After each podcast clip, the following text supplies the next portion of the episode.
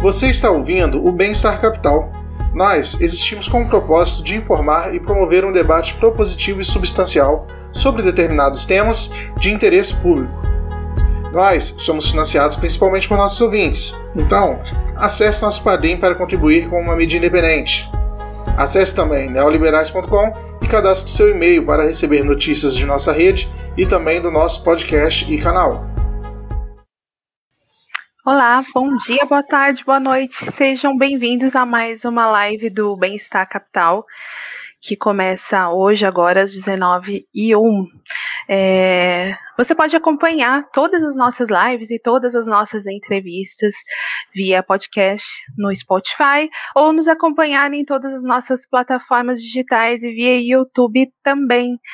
Lá você pode ver todos os nossos padrinhos e cooperar é, financeiramente para a manutenção desse canal e também é, ver as páginas dos nossos é, parceiros, como o Neoliberal Project e os Centrismos. A gente volta depois da vinheta.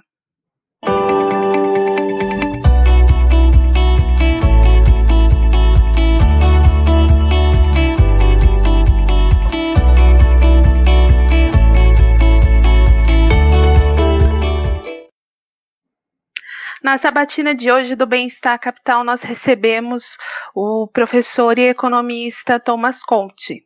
O Thomas, que é doutor em economia, cientista de dados, professor do INSPER e do mestrado profissional do Instituto de Direito Público de São Paulo, é sócio e CEO da AED Consulting, primeira consultoria especializada em análise econômica do direito do Brasil.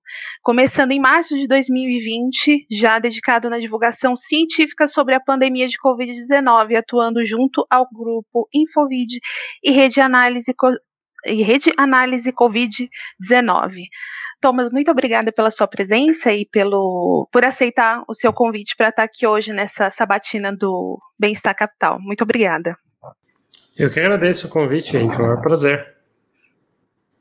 É, para dividir essa bancada comigo, para entrevistar o Thomas, nós temos Mariana Cabral, que é advogada e membro do Centrismos, João Pedro Freitas, que é graduando em Economia pela USP, membro do Centrismos, Igor Falconieri, mestrando em Visualização de Dados e membro do Bem-Estar Capital, e eu que sou jornalista pela PUC São Paulo e também sou membro do Bem-Estar Capital. Bom, é, Thomas, a gente vai começar abrindo essa primeira rodada de perguntas, é, falando sobre Covid-19, que é o seu instrumento de atualmente, né, que é o que despontou você no Twitter. E aí tem um artigo seu, né, onde você fala de uma crise tri tripla, né, do Covid-19. Você destaca três aspectos, né, uma crise comportamental, sanitária e econômica. É, você pode explicar um pouquinho para a gente de como esses três fatores se abordam e se entrelaçam juntos? E ainda na crise comportamental, você explica que caso haja distanciamento social e o vírus não progrida na velocidade esperada, isso seria uma vitória da sociedade. Só que, no entanto, para o cidadão mediano que desconhece o potencial de dano do vírus, né, isso pode soar como se a ameaça do vírus não fosse tão grande assim.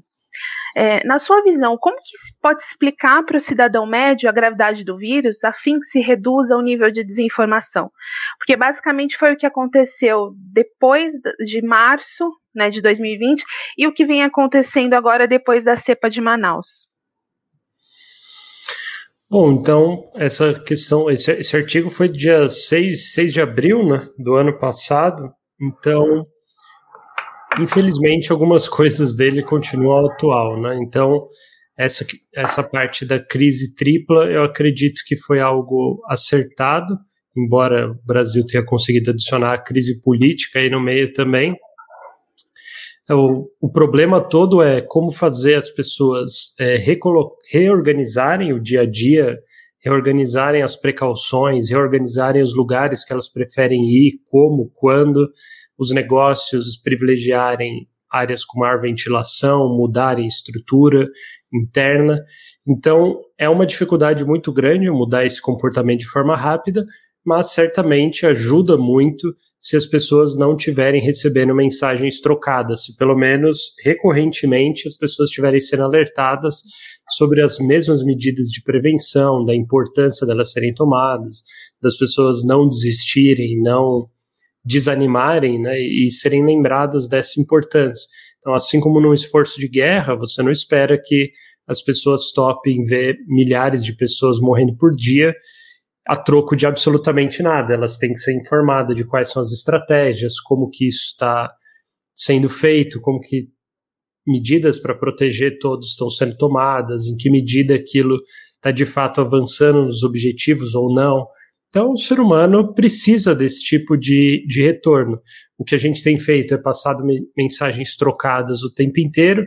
Então, o prefeito fala uma coisa, o governador fala outra, o presidente fala outra. É, essas medidas são revertidas ou a, postergadas sem critérios muito claros, sem informar as pessoas do porquê que isso está acontecendo. Isso tira confiança também nas medidas. Então, é um desafio muito grande. Eu diria que no Brasil de hoje é menos, pelo menos ali desde setembro outubro, eu tenho, embora eu tenha mantido um foco em cobrar medidas e, é, enfim, tentar pressionar de alguma forma para que algo mais racional fosse feito, eu, pessoalmente, eu desisti. Eu acho que realmente o vírus venceu no Brasil e tenho, na medida do possível, alertado as pessoas para, olha, use máscaras melhores, está aqui um guia prático de como se proteger, tenta proteger as pessoas que pelo menos você alcança, da sua família, seus amigos, porque basicamente a gente perdeu e aí a gente tem que tentar se proteger na medida do possível. O combate público houve uma derrota. Em que medida a gente consegue tentar conter isso é o que tem para hoje. A esperança são as vacinas, mas aí imagino que a gente vai entrar nesse tópico logo mais. Né? Alguns simpatizantes do Bolsonaro ainda se prendem à narrativa da cláusula de responsabilidade das vacinas, do contrato das vacinas da Pfizer, né? Que tem sido muito comentado. Costumam usar uma, uma argumentação que diz respeito a, a uma cláusula que, segundo o Bolsonaro, é, é, é, seria uma coisa que prejudicaria o país, as pessoas, enfim.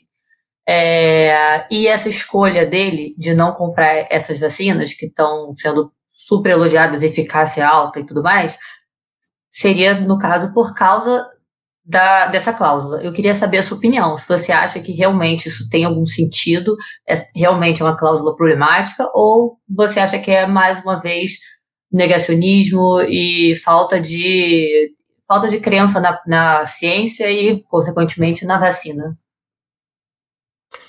Então, nesse ponto, ótima pergunta, né? Nesse ponto, claramente é desconhecimento, né, negacionismo sobre o tema, tanto que na vacina, na, no contrato com a Oxford AstraZeneca, né, para ser produzido com a Fiocruz, a cláusula está lá.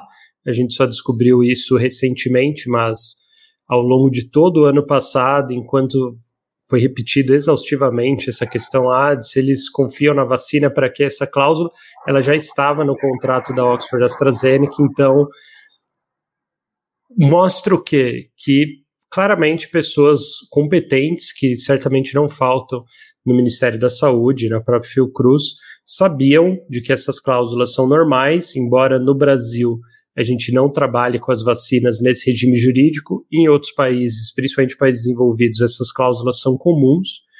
Então, pessoas já sabiam disso e o contrato foi assinado sem nenhum problema.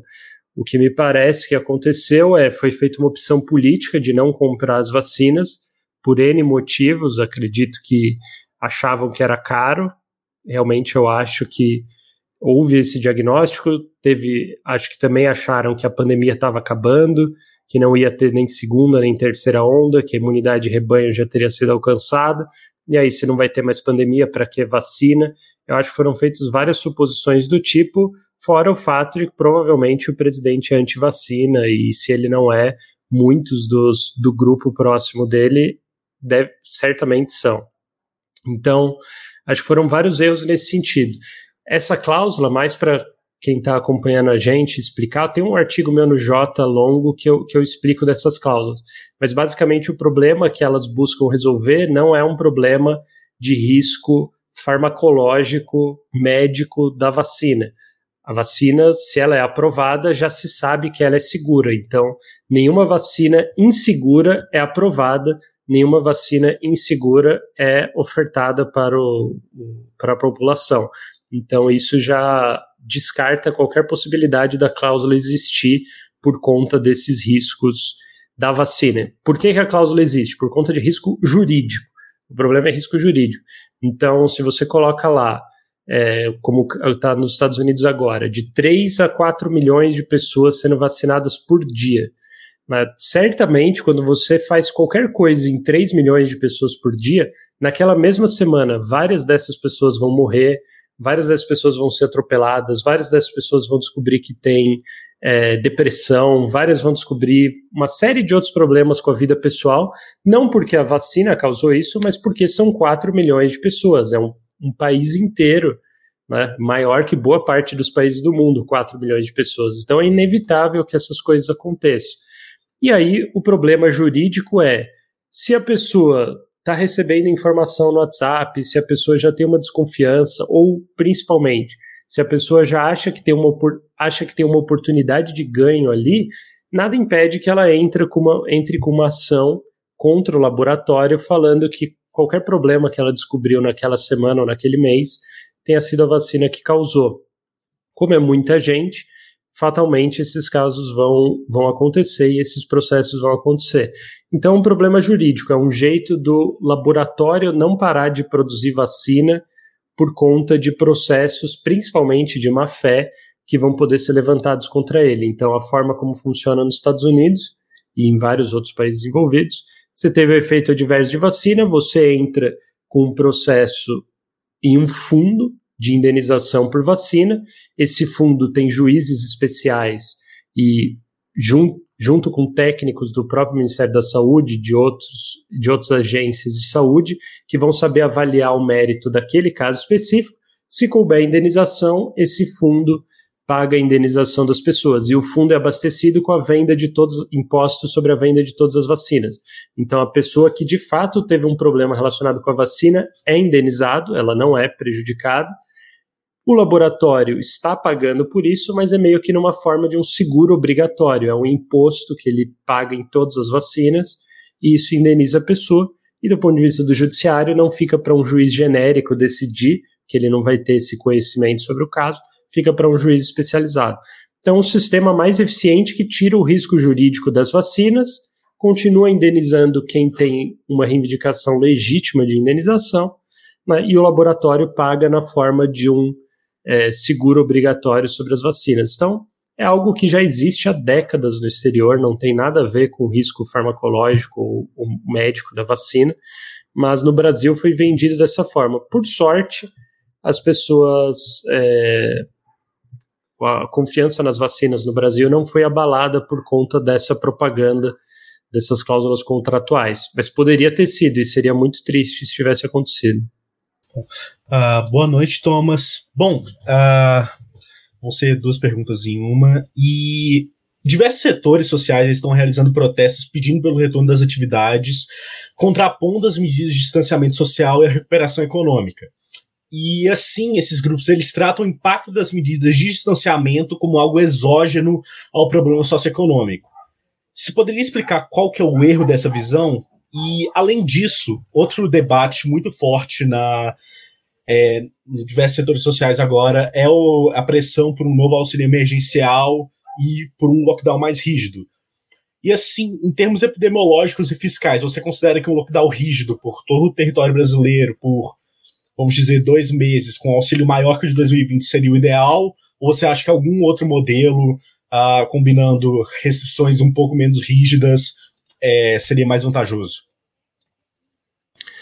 Bom, vamos lá. Primeiro, primeiro ponto que eu acho que as pessoas precisam ter claro: que medidas restritivas funcionam, a gente tem é, evidências muito significativas de que funcionam.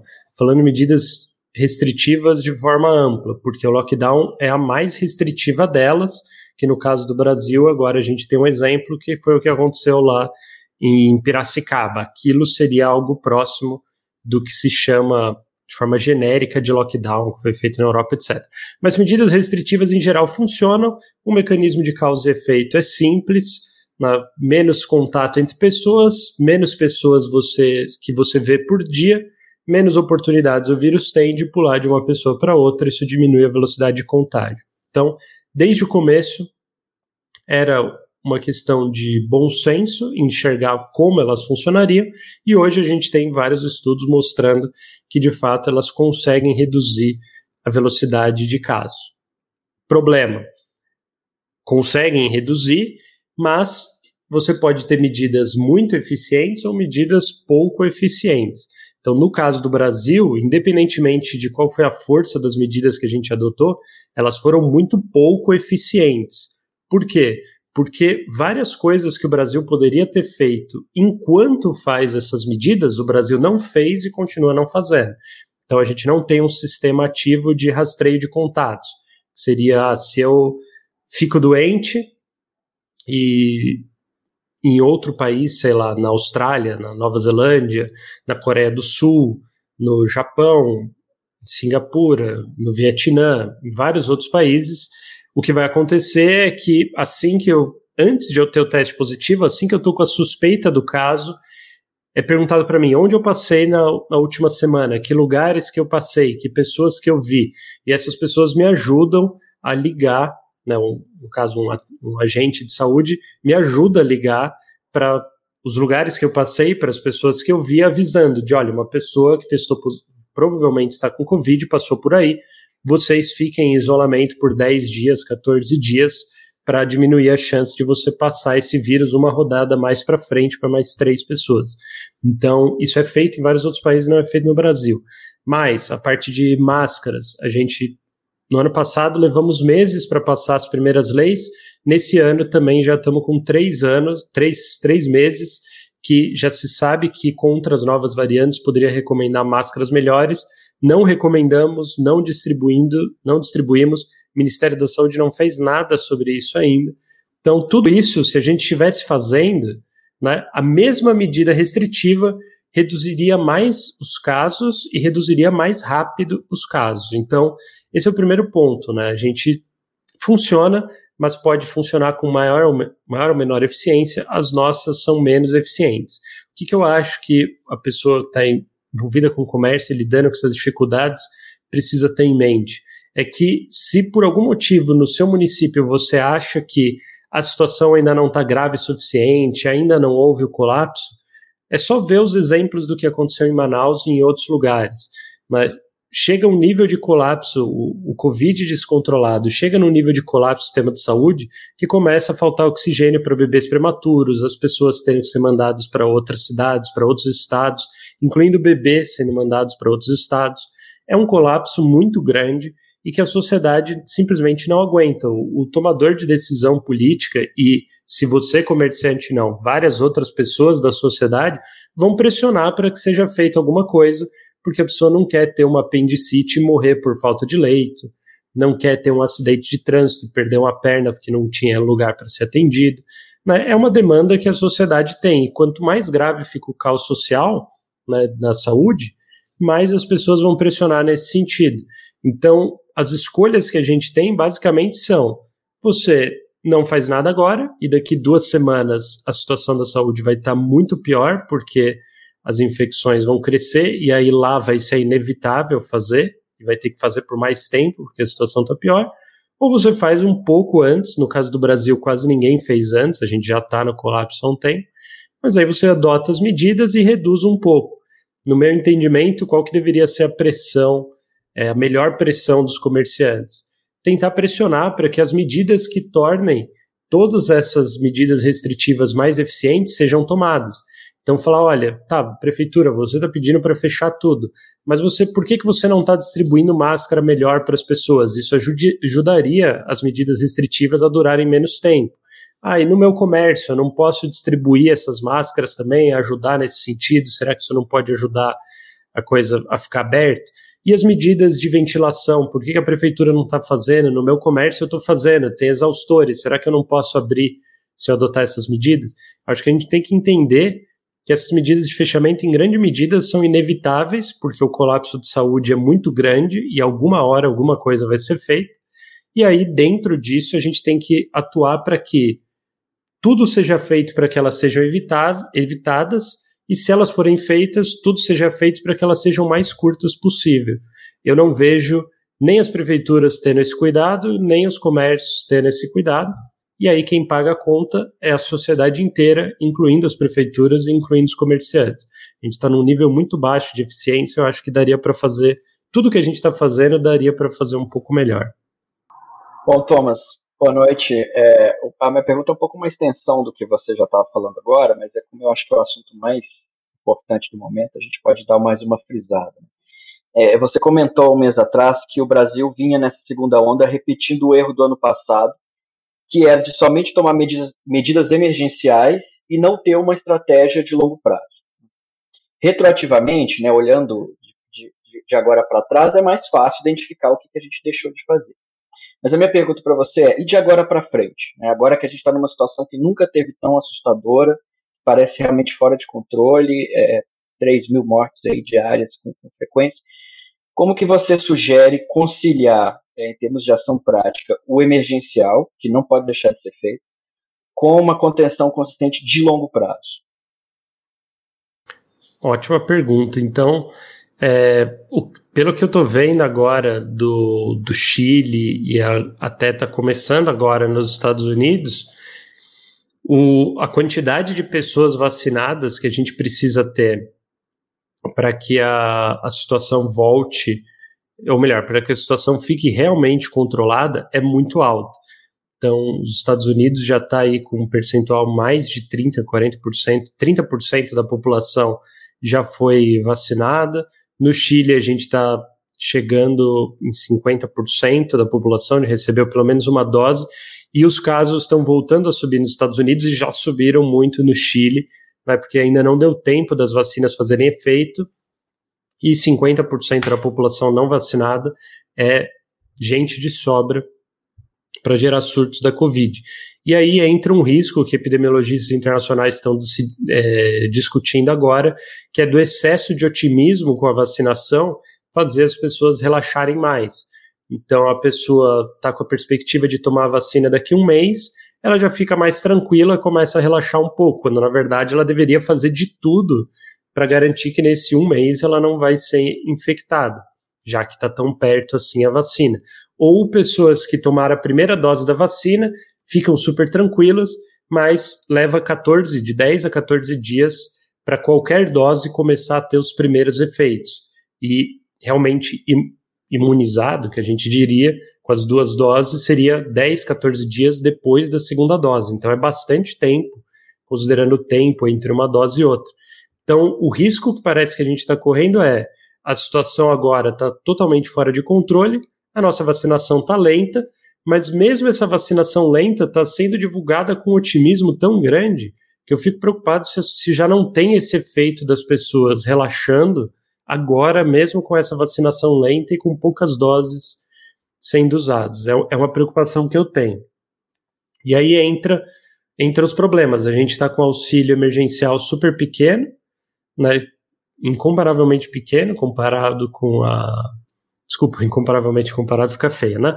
Mas desproporcionalmente é, menor se comparado com o do ano passado, também em, em descompasso com as medidas restritivas, o mesmo Congresso que aprovou o auxílio, o mesmo governo federal que se vangloria de ter de estar tá adotando o auxílio de novo, o governo federal é contra medidas restritivas, ou seja, o auxílio não está sendo dado da perspectiva do governo federal para ajudar as pessoas a ficarem em casa, está sendo dado, sei lá, como uma indenização por danos ou algo do tipo, e o Congresso não está vendo problema nenhum nisso, porque não faz nada diante dessa ingerência do governo federal, não faz nada a respeito das máscaras, né, máscaras melhores, é, a meu ver, o que a gente deveria estar tá mudando aí totalmente na nossa comunicação é, olha, com o ritmo atual de vacinação que a gente está, não é nada realista achar que a situação da Covid vai melhorar antes do segundo semestre desse ano.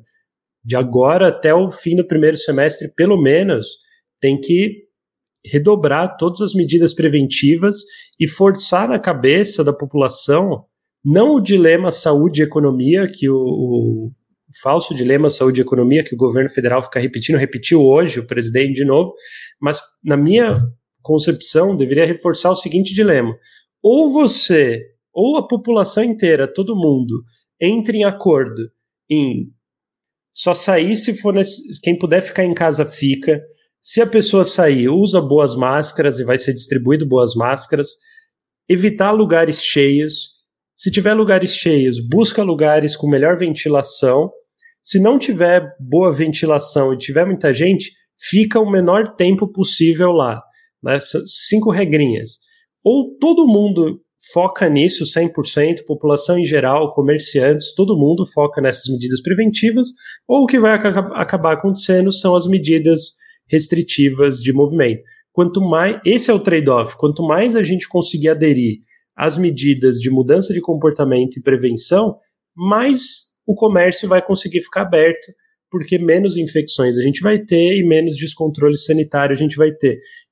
E no Brasil, como a gente não faz rastreio ativo de contatos, todas essas medidas preventivas deveriam ser adotadas com rigor muito maior e ser inculcado muito mais forte do quanto que elas precisam ser seguidas. A gente está fazendo o contrário. A gente está trabalhando com uma arma menos, seria você entrar numa guerra moderna sem ter aviões, porque você não quer, mesmo sendo uma medida algo estritamente necessário, né? Do mesmo jeito, na guerra contra o Covid, seria estritamente necessário fazer rastreio de contatos, não fazemos. Então já estamos lutando com uma perna manca pra caramba. Então, todo o resto tem que ser muito bem feito para que a gente não precise, no desespero, adotar essas medidas. Então, você fala, Thomas, mas não estou vendo nada nem parecido com isso. Pois é, eu também não.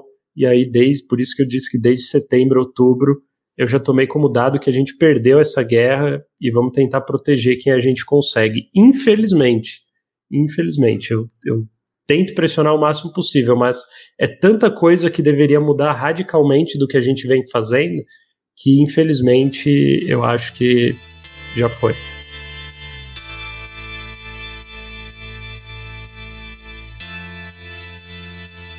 É, agora a gente vai entrar no, na segunda rodada de perguntas que tem, um, tem a ver com um pouco do, do âmbito econômico da coisa, né, do auxílio emergencial. João, pode fazer. Muito obrigado, Jéssica. Pessoal, Bom, rapidinho, desculpa, desculpa, João, desculpa te interromper. Eu fazer um parênteses aqui, eu errei. Né, eu, é, eu, eu, eu, acho que eu falei Piracicaba de uma cidade, mas era Araraquara, desculpa. Araraquara. É, desculpa, gente. Uhum. Tranquilo. Bom, uh, o auxílio emergencial ele suscitou diversos debates no que tange a política de transferência de renda no Brasil debate sobre uma possível instituição de uma renda básica no país, unificação de outros programas de transferência de renda num programa de renda básica, enfim. Na sua visão, quais são as principais lições em termos de políticas resultantes de desigualdade que a gente tem que tirar do auxílio emergencial? Ótima pergunta. Então, eu não sou nem de longe especialista em macro, tá? E, e esse tipo de política, eu acho que as variáveis que entram aí são muitas variáveis macroeconômicas que realmente não é minha área. É o que eu acho que é uma experiência importante do auxílio e que fica aí para o Brasil no futuro é essa combinação de políticas sociais que de fato chegam na mão das pessoas. Né? Então, o auxílio conseguiu reduzir a desigualdade e conseguiu até reduzir a pobreza em um ano extremamente crítico de pandemia. Quer dizer, existe é, nós conhecemos o caminho e temos os meios para usar recursos fiscais no sentido de reduzir a pobreza e reduzir a desigualdade, se nós quisermos. A gente tem aí uma, um, centenas de bilhões de reais, a última conta que eu vi dava mais de 300 bilhões de reais em subsídios para os setores econômicos que são usados todos os anos. Então, na medida, sim, existe margem para a gente repensar como que esses gastos são feitos, como que essas, esses subsídios são concedidos, como que uma série de outros gastos que tentavam chegar num trabalhador formal de forma totalmente indireta via subsídio e incentivos à indústria poderiam na verdade chegar diretamente na mão da pessoa. Vimos também, eu acho, uma lição importante foi a questão da inclusão no sistema bancário né, em mecanismos digitais que o Brasil conseguiu fazer aí com o aplicativo da, com o aplicativo da Caixa e acredito agora que com o Pix teria até formas mais eficientes de de repente pensar um programa assim. O que eu acho que o que eu gostaria de ver para o futuro, de novo, um pouco utópico, não, não acho que é realista isso, mas o que eu gostaria de ver para o futuro e um eventual sistema, né, um eventual conjunto de instituições voltadas para, em caso de uma outra grande crise, uma outra grande pandemia, um outro grande problema nessa escala, que eu gostaria de ver seria algo como todo mundo está incluso né, em um sistema digital, todos os cidadãos terem acesso a isso. E aí, se você precisar fazer qualquer mecanismo de transferência de renda, esse cadastro já existe e ele está pronto para ser acionado em um caso de crise ou em programas sociais em geral. Acho que o Brasil teria muito a ganhar nesse sentido. A gente viu também quanto que acesso à rede de internet fez falta para manter as escolas abertas, para adotar ensino à distância em uma crise também. Essa não foi a primeira e não vai ser a última pandemia. Então, acho que todos esses mecanismos de inclusão deveriam ser pensados para o futuro, não só como rede de proteção social e redução da pobreza, mas como rede, de fato, de emergência e de resposta à crise, né? resposta competente a uma crise econômica. A gente já tem a vantagem de praticamente todos os brasileiros terem um celular. São pouquíssimos os que não têm, mas acesso adequado à internet nem todos têm. Acho que isso é algo que dá para ser pensado para o futuro também.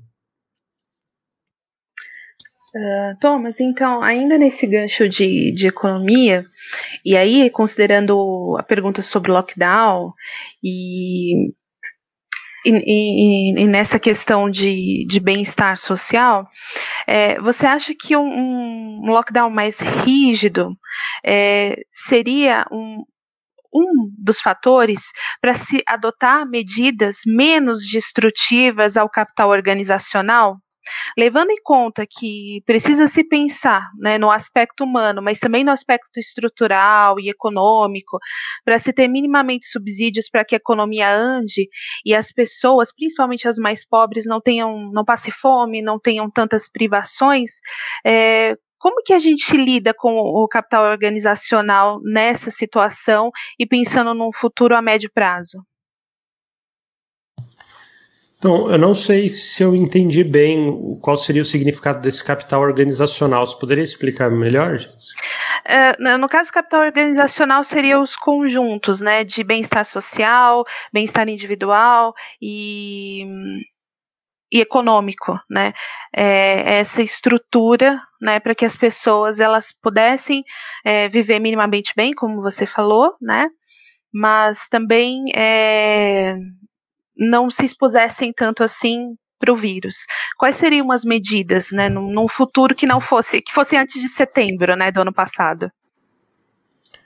Justo, é, eu acho que o que a gente deveria ter pensado desde o começo deveria ser a prioridade agora e um eventual é, um eventual cartilha não, mas um eventual conjunto de diretrizes que eu espero que o Brasil crie de protocolos e diretrizes de resposta a pandemias no futuro, né, teria que ficar muito claro que a gente consegue responder a alguns problemas. O país tem capacidade para isso. E outros tipos de problema nós não temos. Então, por exemplo, de novo, recentemente o Brasil ficou por incentivo explícito, discurso oficial do governo federal, o Brasil se perdeu na coisa ah, dos e os hospitais de campanha e as UTIs, não sei o quê. Se a gente voltar seis meses atrás, as mesmas pessoas que estão com esse discurso estavam mandando, incluindo o presidente, estavam mandando as pessoas invadirem hospitais de campanha porque estavam gastando dinheiro com coisas que estavam é, que não estavam na ocupação máxima, que tinha leitos vazios lá. Mas tudo bem, foram e colocaram esse problema. Se o problema fosse só construir uma nova sala, colocar uma nova cama ali de UTI, seria fácil. O problema é que os equipamentos são super caros. A gente está falando aí de 500 mil reais por UTI. Os hospitais de campanha, a maior parte deles nem UTI era. O país já duplicou a quantidade de UTIs e mesmo se você duplicar a quantidade de UTIs, você não tem pessoas, né, não tem médico suficiente, não tem profissional de saúde suficiente para fazer um atendimento adequado no caso da Covid, mas poderia ser outra doença. Então existe um limite físico intransponível do quanto que o país consegue ofertar de mais leitos. Então, se não for adotado nenhum tipo de outra medida e a gente tiver que segurar o tranco de um Covid ou de uma outra pandemia no futuro só na base de UTI e leito, você vai ter que falar para as pessoas: não tem o que fazer. O país simplesmente não consegue, você está jogado à própria sorte, torça para ter um leito, se você não conseguir, azar o seu. É isso que o país vai ter para falar. Os outros problemas, nós temos sistemas de proteção social. Então, existe a possibilidade do auxílio emergencial, tá aí. Existe seguro-desemprego para ajudar temporariamente as pessoas que perderem o emprego. Existe sistema de previdência social. Existe a possibilidade de oferecer crédito. O país tem bancos públicos, o próprio Estado pode atuar como credor ou como avalista de crédito, como aconteceu no Canadá, nos Estados Unidos, no Reino Unido e uma, na Alemanha, uma série de outros países que deram incentivos a micro, micro, pequenas e até algumas médias empresas para ajudar a passar pela crise. Essas coisas a gente tem recursos financeiros para atuar nesse ponto e ajudar a diminuir. Mas, de novo, nada disso faz sentido se não for uma estratégia coerente. Você oferecer toda essa, essa infraestrutura, né? usar todos os recursos que o país tem para dar esse apoio econômico financeiro para as pessoas, para tentar ajudar elas a resistir à parte mais difícil, que são medidas restritivas, mas colher como benefício a segurança no longo prazo, quer dizer, a gente vai aguentar um, dois meses aqui de dificuldade para no resto do ano a gente ter previsibilidade, confiança e segurança. É um trade-off razoável. Eu acho que a grande maioria das pessoas toparia. E se a gente voltar lá para março, antes daquele anúncio oficial do presidente na, na, na TV, a gente tinha mais de 75%, ou por volta de 75% de apoio às medidas restritivas, e atualmente as pessoas continuam, a maioria continua apoiando. Mas era, esse apoio poderia ser ainda maior. É um trade-off muito razoável. A dificuldade que a gente teve é: você oferece não a proteção completa que o país poderia, mas sei lá, metade ou até menos da metade da proteção que o país poderia oferecer, e ao mesmo tempo não faz, não passa nenhuma mensagem consistente para as pessoas é, se protegerem e reduzirem o contágio. Aí você tem o pior dos dois mundos, você tem um monte de gasto sendo feito, mas sem tá, ter em vista esse objetivo de ajudar as pessoas a se protegerem, e você não tem a proteção do sistema de saúde, a garantia para as pessoas de que elas vão ter o atendimento adequado. Aí o Brasil fica com a mortalidade super alta nos hospitais, muito maior do que de vários outros países, né? com as contas públicas cada vez mais prejudicadas e a população, tanto a população em geral quanto os, os comerciantes, os empresários, sem nenhuma previsibilidade, sem nenhuma segurança no futuro. Né? Então, tudo com mensagens trocadas, essa falta de coordenação é algo que não poderia ter acontecido. Eu acho que é algo que, em protocolos futuros de resposta à pandemia, a gente vai ter que mudar, porque é isso, você prejudica todo mundo. Não tem nenhuma pessoa que saiu ganhando desse sistema ter sido adotado. O prefeito não conseguiu proteger a cidade dele o máximo que pôde, a população não conseguiu se proteger da infecção, os desempregados, o, os trabalhadores informais é, e mesmo as pessoas que estão em negócios passando dificuldade não colheram os benefícios da segurança de longo prazo e da previsibilidade. Então, realmente, o Brasil é um estudo de caso do, do que acontece quando o país faz tudo errado e a gente está com certeza destruindo aí potencial de empresas, potencial de aproveitamento de recursos e também, claro, destruindo vidas, né? Esse é o pior de todos. É, antes de passar a bola para a Mari, Thomas, só explica para quem não conhece um pouco o termo, o que, que seria trade-off? Só para dar uma, uma clareada para quem não sabe. Justo. Então, trade-off é a ideia de uma escolha conflitante, né? Então, por exemplo, aqui a gente enfrenta um trade-off. A gente pode estar tá tendo essa conversa ou indo assistir Netflix, né? É uma escolha conflitante. Talvez o Netflix seria mais divertido, mas talvez aqui a chance de ter algo útil para a gente seja um pouco melhor. Mas o importante é, você não tem, o importante dos trade-offs é que existe um conflito de escolha. Então, você não consegue fazer essas duas coisas ao mesmo tempo, você não consegue aproveitar os dois benefícios simultaneamente. Ou você tem um benefício ou você tem outro. Então foi colocado esse trade-off saúde e economia.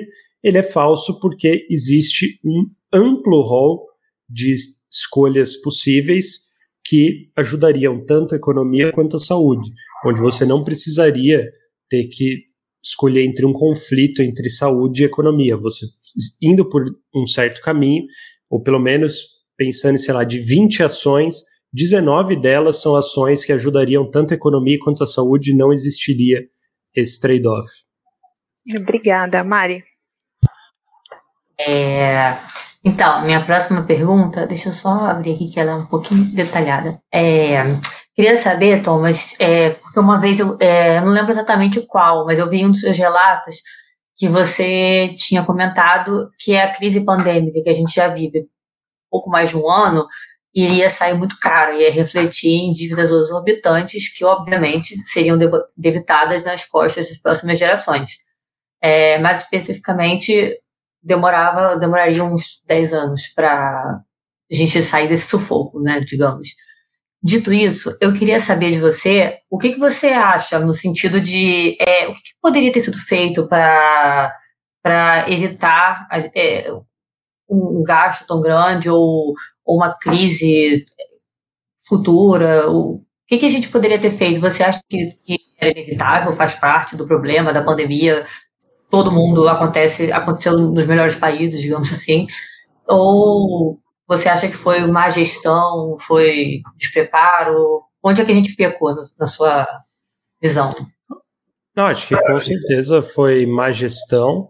É, mas não foi uma gestão só de uma pessoa, foi uma sequência de pessoas ao longo de muito tempo que produziu esses resultados. E aí, claro, a gente pode se comparar com vários países, aí algumas pessoas vão falar, ah, mas aquele país isso, aquele país aquilo, mas enfim, eu acho que se, o exemplo mais humilhante de comparação com o Brasil, eu acredito que seja o Vietnã.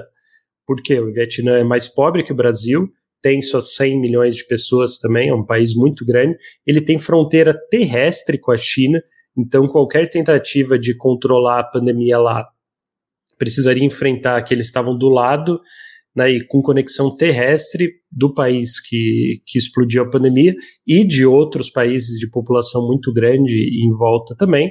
Ainda assim, o Vietnã, em mais de um ano de pandemia, registrou 35 óbitos de Covid, né? não 35 mil, 35 óbitos de Covid. Então é uma absoluta humilhação. Né? Mas aí você vai ver o que, que o, Vietnã fez desde o começo. Em dezembro, né? não janeiro, em dezembro, quando a China estava explorando o que estava acontecendo e aí ainda não tinha dito que o vírus podia se passar de pessoa para pessoa, o que, que o Vietnã fez? Bom, a China está dizendo que não sabe ou que o vírus não é transmissível. Não confiamos na China, fecha todas as fronteiras agora, né? Porque vai que, né? Se, você não vai confiar uma decisão dessa na China. Então fecharam tudo já em dezembro, as fronteiras, aeroportos, tudo, para esperar. Se eles tivessem errado, se não tivesse transmissão é, do vírus, putz, de pessoa para pessoa, putz, ficamos um mês com as fronteiras fechadas, realmente, poxa vida, que, que custo alto, custou, sei lá, um bilhão, dois bilhões de dólares, alguma coisa assim. Tá bom, mas se o vírus fosse transmissível, isso ia custar 5% do PIB lá na frente.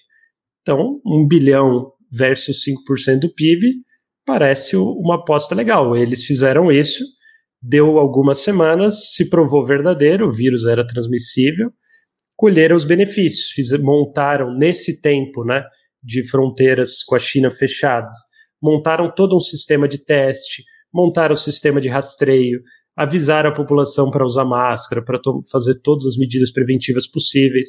Não houve conflito de discurso, então o mesmo conflito, o mesmo, as mesmas informações passadas a nível federal, estadual, municipal foram passadas para a população. Tiveram que fazer algumas medidas restritivas, mas como eles tinham o sistema de rastreio de contatos ativo sendo muito bem feito, eles tinham a capacidade de identificar quais eram as cidades e quais eram os bairros dentro de cada cidade onde você tinha mais chance do vírus ser transmitido.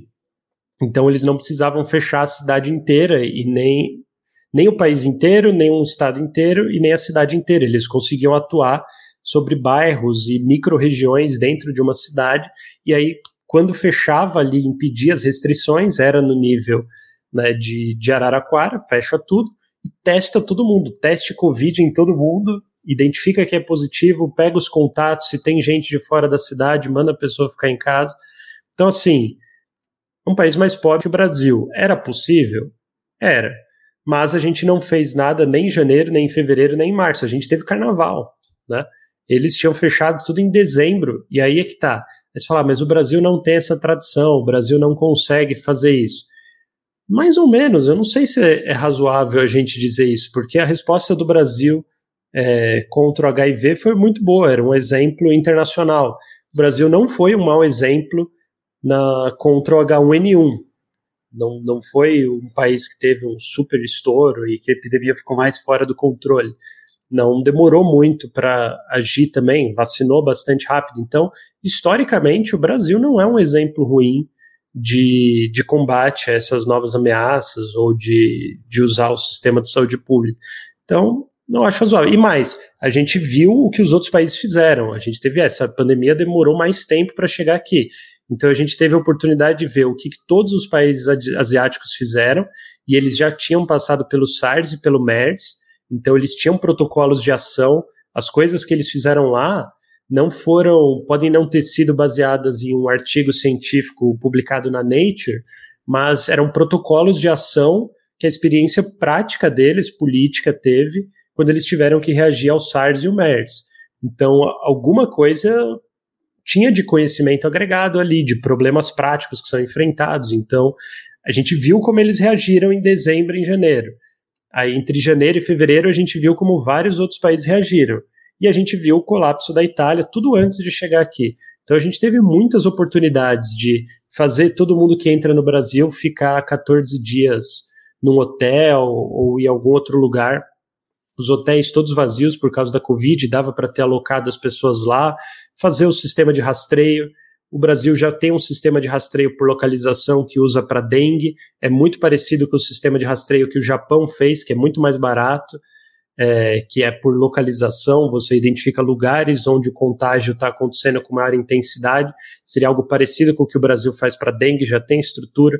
Então, a gente tinha vários sistemas que poderiam ser adotados, né, muita coisa poderia ter sido feita antes da demissão do Mandetta. O Mandetta é muito responsável por tudo isso que a gente viu acontecendo também. Ficou muito chateado dele aparecer como herói, porque ele foi responsável por muitas decisões aí que custaram caro para o país.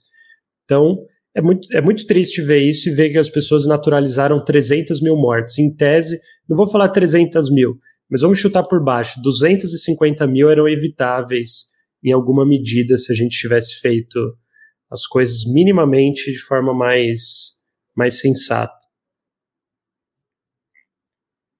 Igor? Perfeito. É, Thomas, eu queria fechar esse, esse bloco de economia falando de custo de oportunidade, que é uma coisa que até implicitamente acho que você já mencionou né, um pouquinho aqui, mas esse me parece ser um dos conceitos que mais podem ajudar a gente a tomar decisões racionais, é, e, e, dizendo isso tanto no âmbito privado, imagina mais ainda no, no público. E eu acho que na pandemia isso ficou muito evidente, até de dar o exemplo do que, do que, que é isso, né? O que, a gente está falando. Por exemplo, as vacinas mais caras que, que tem hoje disponíveis, a dose delas custa o preço de um teste PCR, mais ou menos. Então, você tem vacinas que custam, vacinas ofertadas que custam a dose mais barata que o teste. E a vacina é definitiva. Máscaras, por exemplo, tem um preço muito baixo pelo potencial de redução da contaminação. E qualquer uma dessas, dessas coisas sequer se compara com o custo de um dia de terapia intensiva por exemplo, né? o preço da UTI, como você já, já mencionou.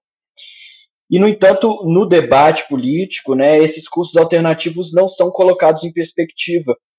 A gente teve, por exemplo, em janeiro agora, o presidente suspendendo a, a, a compra de seringas porque ficou mais caro, estava tá, tava inflacionado o preço. Eu imagino que se ficou 100% mais caro as seringas, continua valendo muito a pena vacinar, comprar seringas e vacinar. E aí você, você é economista e você também é divulgador científico. Então você está nessas duas frentes aí. Conhece o conceito acadêmico e também está na comunicação com as pessoas. Eu queria saber como que você vê a carência desse tipo de conceito no debate político e como comunicador, que tipo de estratégia didática você considera que é eficiente? Ótima pergunta, Igor. Então, realmente, acho que essa questão do custo de oportunidade, no limite, no limite, é o que está por trás de boa parte dos nossos problemas e das dificuldades que a gente enfrentou no debate político e de mostrar para as pessoas uh, os, reais, os reais desafios que vinham pela frente. Então, do meu ponto de vista como professor, isso vai ser algo que eu vou usar o resto da vida, porque nas aulas que eu dou de curso de oportunidade, principalmente em pós-graduação, tem pessoas que estão de fato atuando para redigir leis ou pensar regulações, coisas do tipo. É, eu enfatizo muito para eles: olha, na hora de você pesar o custo de oportunidade das coisas e situar a decisão do agente público, você não pode encarar como escolha algo que é impossível. Mas se você achar que é uma opção algo que é impossível, você vai alterar completamente todo o seu a sua baliza, né? Todos os seus pesos, todas as suas medidas vão ser relativizadas por algo que na verdade nunca esteve lá, algo que não vai ser alcançado.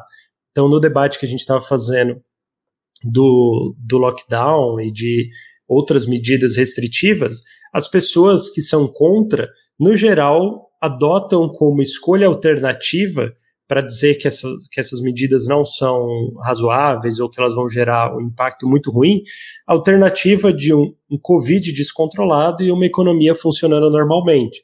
Bom, isso não existe. E a gente não viu isso acontecendo em lugar nenhum. Não teve nenhum país que teve descontrole da epidemia que a economia funcionou de forma normal. Pelo contrário, né, exemplos, o exemplo clássico lá da Noruega, que, desculpa, Noruega não, da Suécia, né, que não adotou uma série dessas medidas, ela teve o mesmo impacto econômico, na verdade até um pouco pior, o, a queda do PIB que ela constatou no, no ano passado, em relação ao, aos países vizinhos dela, os países, outros países nórdicos. Só que se você compara a quantidade de óbitos que a Noruega teve, desculpa, que a Suécia teve, eu estou mal de nome hoje, desculpa, gente, cansaço. Você compara a quantidade de óbitos que a Suécia teve, é mais que duas vezes os óbitos de todos os, os outros países nórdicos somados. Quer dizer, é algo impressionante. Aquilo nunca foi uma opção. No caso das vacinas, a mesma coisa. O que, que as pessoas comparam? Ah, você vai comprar vacina ou não à luz do orçamento? Você está olhando só para o custo fiscal, né? E o que, que você quanto de dinheiro tem para colocar para colocar nas vacinas. Ah, essa vacina da Pfizer é muito cara, a Moderna é muito cara. Ah, não, vamos pegar só a da Oxford AstraZeneca, que é a mais baratinha de todas, é 4, 5 dólares cada uma. Tá bom, mas se faltar vacina, você vai gastar com nada ou você vai gastar com outras coisas?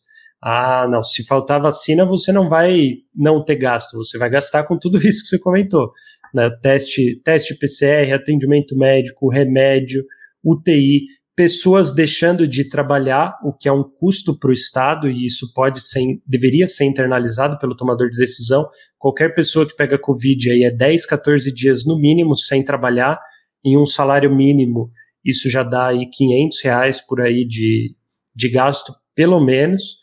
Então, fora os óbitos que também tem um gasto é, para o país, tanto com o óbito em si, custa, quanto também para a economia. É uma pessoa que não vai mais produzir, é uma família traumatizada, é uma série de outros problemas que vão acontecer dali para frente. Então, é uma completa ingenuidade você não levar em conta quais são os gastos que vão ocorrer, quais os problemas que vão ter na falta de uma vacina, uma dose de vacina que seja na falta de milhões, então, mais ainda. Eu cheguei a fazer essa conta, tá lá no, tá lá no meu Twitter. Eu estimei por baixo, colocando todos os valores o mais baixo possível que eu encontrei, eu estimei em 1.950 reais, quase dois mil reais, o custo médio de uma infecção de Covid. Então, quando aparece lá 100 mil pessoas, bota 2 mil reais de custo médio, chutando todos os valores por baixo, sem considerar impacto em desemprego, em outros impactos econômicos indiretos, a queda de nascimentos que está acontecendo, a, as empresas que estão quebrando, empresas que não estão abrindo, que é, para mim acho que é um problema até mais grave, que as pessoas falam pouco, sem considerar nada disso, dois mil reais por infecção de Covid que poderia ser evitada com uma vacina. Então é realmente uma, uma leve, tragédia que tem leve, pensado com tamanha miopia econômica. Né? Perdão, é, esse custo, só, só uma curiosidade, está considerando uma infecção leve ou uma que vai evoluir? Então, é a média. Então, eu, eu coloquei Sim. todos os custos e aí qual é a chance, se a pessoa foi infectada, qual é a chance dela ser assintomática? Qual é a chance dela ter sintomas leves? Qual é a chance dela precisar de um atendimento médico? Qual é a chance de, se ela precisando de atendimento médico, ela buscar hospital? A chance dela buscando hospital, dela precisar de uma UTI? Ela precisando da UTI, quantos dias em média ela fica na UTI? Ela vindo a óbito, qual que é a perda de produto, a perda de produto esperada dessa sobre, da, so, da sobrevida de anos que ela teria após morrer é, na UTI. Então, aí eu sujeitei cada um desses valores a uma probabilidade do evento acontecer, e aí cheguei num valor médio, e incluí também o custo de oportunidade, porque se a pessoa fica 10, 14 dias sem trabalhar porque ela está infectada de Covid em casa, isso tem um custo econômico, e se a pessoa vai para o hospital, ela vai ficar em média 10, 15 dias no hospital. Nesse tempo, ela também não está trabalhando, obviamente, então eu sujeitei isso às mesmas probabilidades do evento acontecer e cheguei nesses mil, 1.950 reais. Mas tudo chutando por baixo. Se eu, colo... eu peguei o menor valor de o valor estatístico da vida que existe na literatura econômica, que está muito subestimado. A gente tem basicamente três estimativas publicadas de valor estatístico da vida no Brasil. A menor delas coloca lá em 650 mil reais o valor estatístico de uma vida. A maior coloca em 2 milhões e meio e a intermediária ali entre 1 milhão e meio e 2 milhões de reais o valor de uma vida estatística. E aí eu peguei uma estimativa que fizeram nos Estados Unidos de que cada óbito no cada óbito em média se perde 10 anos de sobrevida. Interpreta-se isso como cada pessoa que morreu de covid nos Estados Unidos até a data desse estudo que eu cito lá, ela perdeu em média 10 anos de vida. Ela, ela viveria 10 anos a mais em média, mas morreu de covid. É claro, existem muitas pessoas muito idosas que morreram, teriam poucos anos de sobrevida, e menos pessoas mais jovens que teriam aí 30, 40 anos de sobrevida. Então eu peguei esses 10 anos e aí fiz uma média ponderada desses 10 anos em relação à expectativa de vida brasileira para chegar nesse valor. Enfim, tudo chutado por baixo e até fazendo essas ponderações deu nisso. Se pegasse os valores maiores, acho que daria tranquilamente mais que o dobro de tudo isso.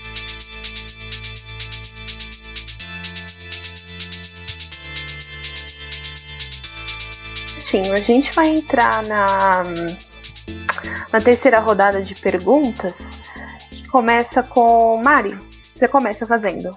É, Thomas, a minha, a minha terceira pergunta é: eu queria saber de você se você acha que a gente tá, está morrendo agora, até saiu o número de mortos do dia de hoje, quase 4 mil.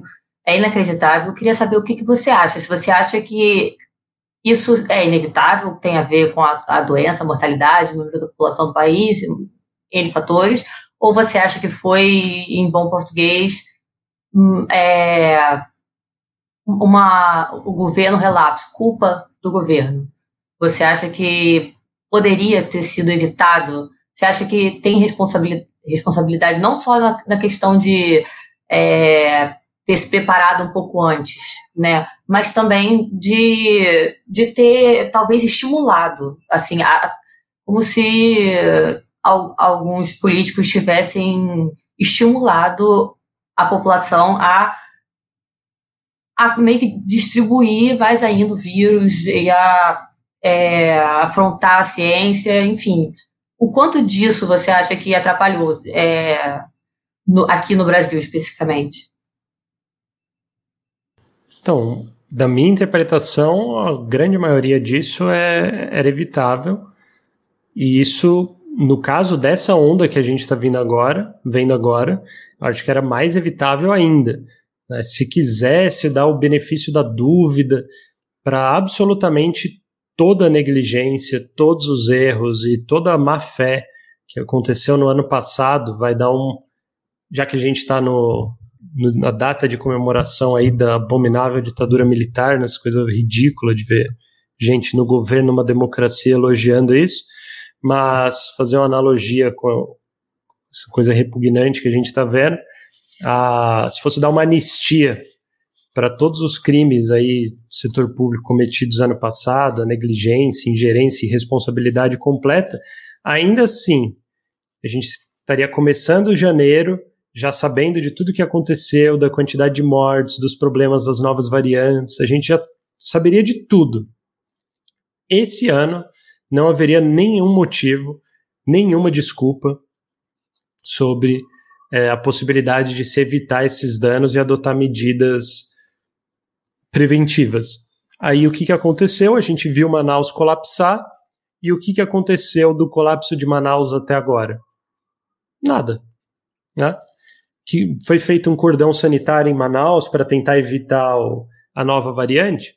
Não, deixaram tudo lá, né, as pessoas puderam entrar e sair. O, o problema que teve é, em Araraquara, que fez os casos dispararem lá e em outras cidades pelo país todo, foi, o, foi vans, né, pessoas saindo de transporte terrestre de Manaus e indo passando aí pelo o Brasil inteiro espalhando vírus. As pessoas falam do translado de, de pacientes das UTIs, mas esse translado é feito com muito cuidado. As pessoas que estão ali já sabem que o paciente está infectado, são profissionais de saúde, usando boas máscaras. Tem uma chance de passar para frente? É claro que tem. Seria melhor não fazer? Seria melhor não fazer. Mas do, que, do pouco que a gente sabe sobre os primeiros casos da variante P1 em outras cidades, vieram não por essa via. Não temos nenhum registro desses pacientes que foram transportados terem gerado casos de novas variantes em outros estados. Mas assim, enfim, então você já sabia. E o discurso, e não dá nem para dizer que os negacionistas, tipo Osmar Terra, o presidente, outras pessoas, é, teriam motivos para não levar isso em consideração, até eles, porque eles usavam, Osmar Terra explicitamente usava Manaus como um exemplo de imunidade de rebanho, como um exemplo de cidade que atingiu um número tão grande de infectados que o vírus não, não ressurgiria lá. Quando Manaus estourou, se houvesse um mínimo, um mínimo de coerência interna e de boa vontade, por isso que muita coisa é má fé, não é só ignorância, é má fé mesmo. Né? Se houvesse o um mínimo de boa vontade, boa fé nessas pessoas, elas falariam: opa, a gente errou em alguma coisa, porque Manaus explodiu e Manaus era o grande exemplo de lugar que já tinha imunidade de rebanho. Então, vamos fazer alguma coisa para que isso não passe para outros lugares. Mas não, não fizeram nada por dois meses. Na verdade, a nível federal, não fizeram nada até agora, né? Teve essa, é que esse caos nos ministérios, essa coisa de ameaça de, de golpe, tudo isso, troca ministro essas coisas deixam a gente meio atordoado, é muita bagunça todo dia. Mas concretamente, o governo federal não fez nada até agora. Né? Então não, já são três meses. É que exatamente isso, é o que você falou, eu acredito que seja má fé, porque uma coisa é você no, no começo duvidar, eu já acho estúpido, mas de qualquer forma, tudo bem, a gente dá o benefício da dúvida, como você mesmo falou. Mas agora a gente chegou já em, estamos quase em abril de 2021, e agora a moda do Ministério da Saúde, né, o, novo Queiroga que entrou, é contar, é, quer contar, quer ir lá na UTI, na, nas UTIs, verificar se os números estão realmente corretos. Quer dizer, é, é, é, é a, a, essas autoridades acreditarem no que está acontecendo, e aí, vai sobrar quem? então, é. eu acho que é, é, desesperador, é angustiante, assim.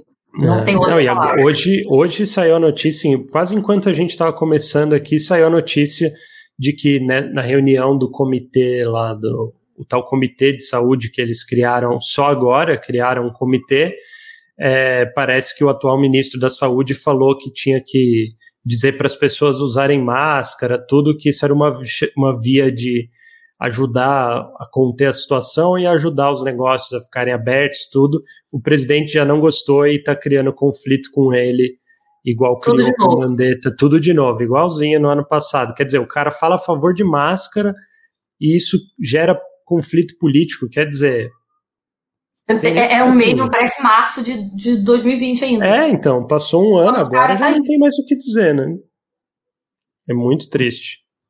E é o básico, quer dizer, se você não consegue consenso sobre máscara, imagina de algo como medidas restritivas, lockdown, quer dizer, a pessoa não está disposta a usar máscara, que é algo que os comerciantes não, não estão. Né? É, os comerciantes não estão pedindo isso, eles não estão virando, olha, a gente quer parar de usar máscara, né? Ele, tudo bem, o cara quer abrir o comércio. Mas ele não está pedindo para usar máscara, dizer, é má fé mesmo, o cara não está afim de fazer, né? Parece um estímulo mesmo, até tá, tá ele inventou isso, sabe? Quem, quem é. falou isso para ele? É a coisa da imunidade de rebanho, né? Ele, ele acha que isso é uma opção mesmo. Ele acha que isso é uma opção. O, os círculos. Eu não duvido nada se no futuro a gente descobrir que esse ano e pouco o Osmar Terra era o ministro da Saúde o tempo inteiro e que o, os filhos do presidente ou as pessoas que eles se informam aí leram aquele livro do Loyola lá sobre a fraudemia, não sei o quê, e é isso que guia isso que guiou o governo nesse um ano e pouco. Eu não duvidaria nada se aparecesse algo assim, porque tenho certeza que se dependesse da assessoria de qualquer funcionário de médio escalão, qualquer equipe técnica que o governo federal tem, nada disso estaria acontecendo. E mesmo do próprio exército, né? Saiu aquela entrevista de como que o Exato. exército conseguiu reduzir pra caramba os casos dentro dele, dentro da própria corporação. Então, tenho certeza que se dependesse de médio escalão, nada disso estaria acontecendo assim.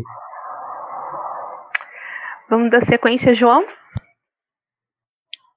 Muito obrigado. Bom, uh, minha pergunta nessa rodada relacionada às políticas de governo é que diversos governantes, especialmente em níveis uh, estatuais e municipais, estão instituindo medidas de restrição de horário do funcionamento de comércio.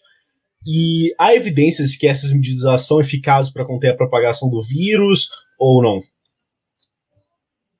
Então, aí a dificuldade que a gente tem é conseguir comparar isso com os dados que a gente tem de outros países. Então, sim, a gente tem algumas evidências tá, de que restrição ao horário de funcionamento do comércio é, pode reduzir o contágio. Tem um artigo recente publicado na Science, salvo engano.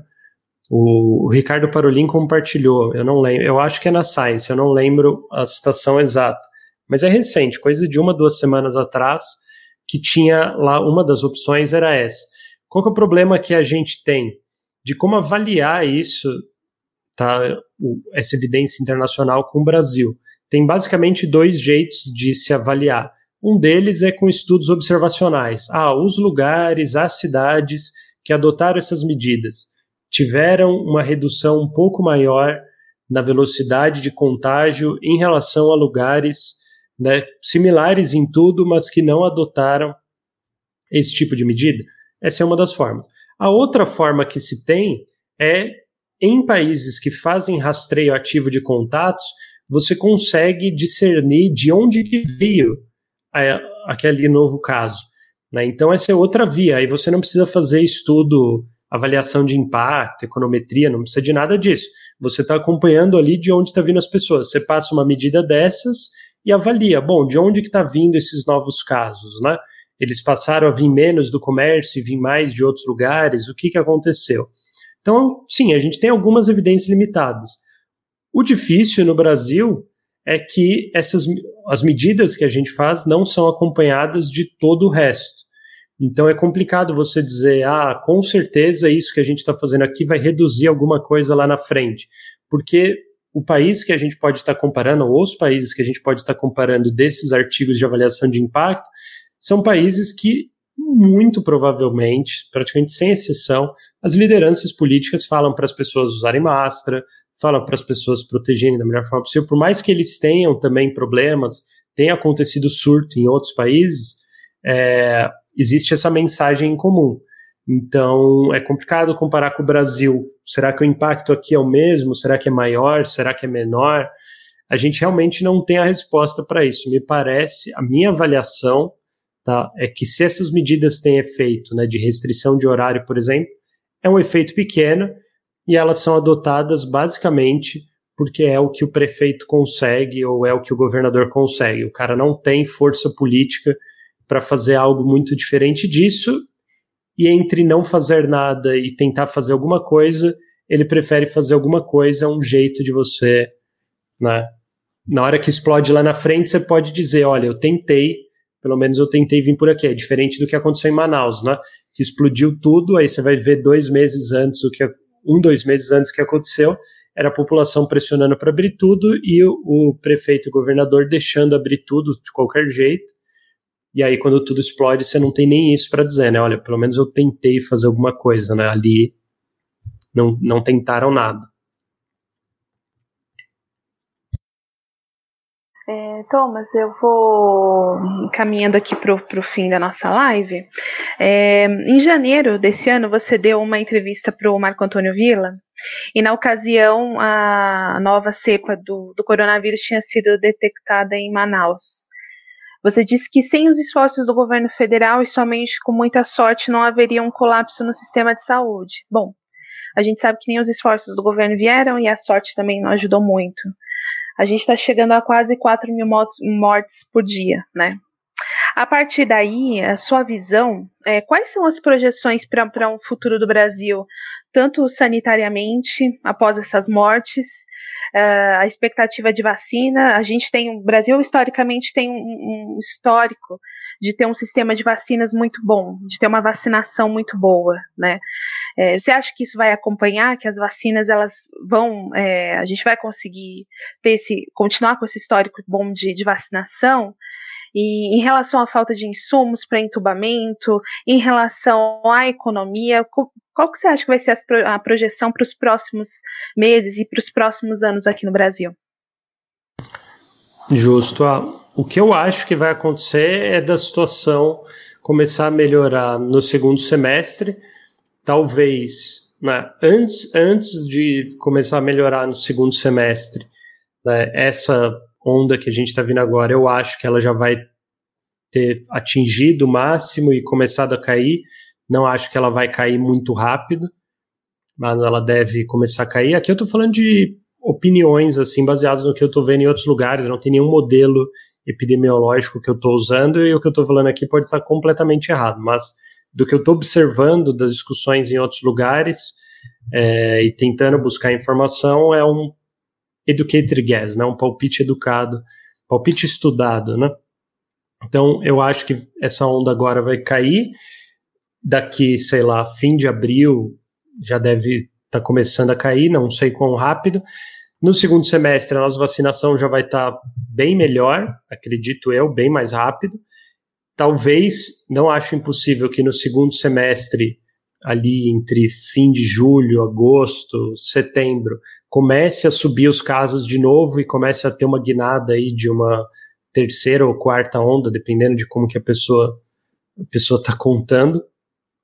De novo, esse efeito de otimismo muito grande, as pessoas achando que as vacinas resolveram tudo, e de novo isso subindo, igual está acontecendo agora no, no Chile e nos Estados Unidos.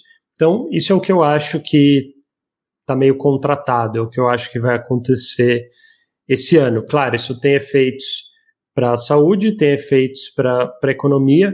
Não vou ficar nada surpreso se até o fim do ano a gente somar aí 500 mil óbitos de Covid. Acho que isso possível. Seria muito triste, mas eu acho que é possível.